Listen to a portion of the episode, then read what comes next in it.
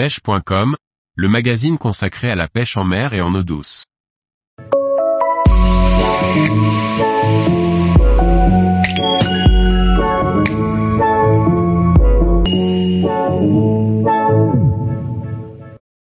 La dorade grise, un poisson combatif et une pêche ludique pour tous.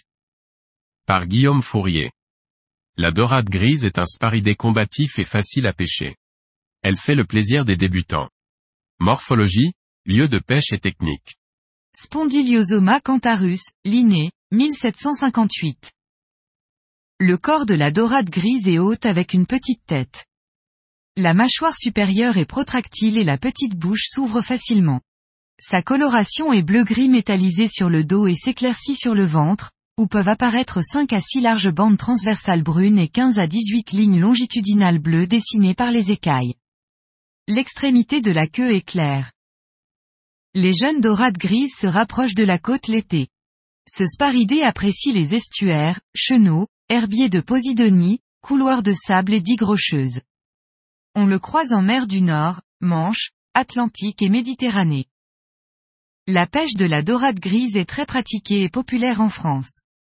Les touches de griset sont ferrer rapidement, car ces poissons déchiquettent les appâts en une bouchée grâce à des dents solides et pointues. Pour ce, une canne de 2 à 3 mètres à sion sensible est préconisée. Une strouille permet de tenir les dorades grises sous le bateau. Les dorades grises peuvent se prendre au jeu de plumes ou micro leur souple accidentellement, ce qui est rare. On peut aussi les pêcher en dérive, sur un montage à deux ou trois empiles. Durant la reproduction à partir de la taille de 25 cm, elles forment leur nid dans le sable en creusant des larges trous. Les mâles surveillent les œufs. D'une moyenne de 20 à 40 cm, les dorades grises peuvent atteindre la taille de 60 cm pour 3 kg.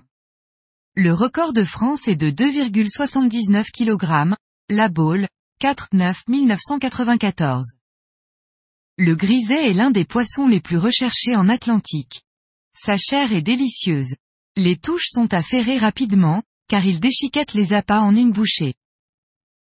Tous les jours, retrouvez l'actualité sur le site pêche.com. Et n'oubliez pas de laisser 5 étoiles sur votre plateforme de podcast.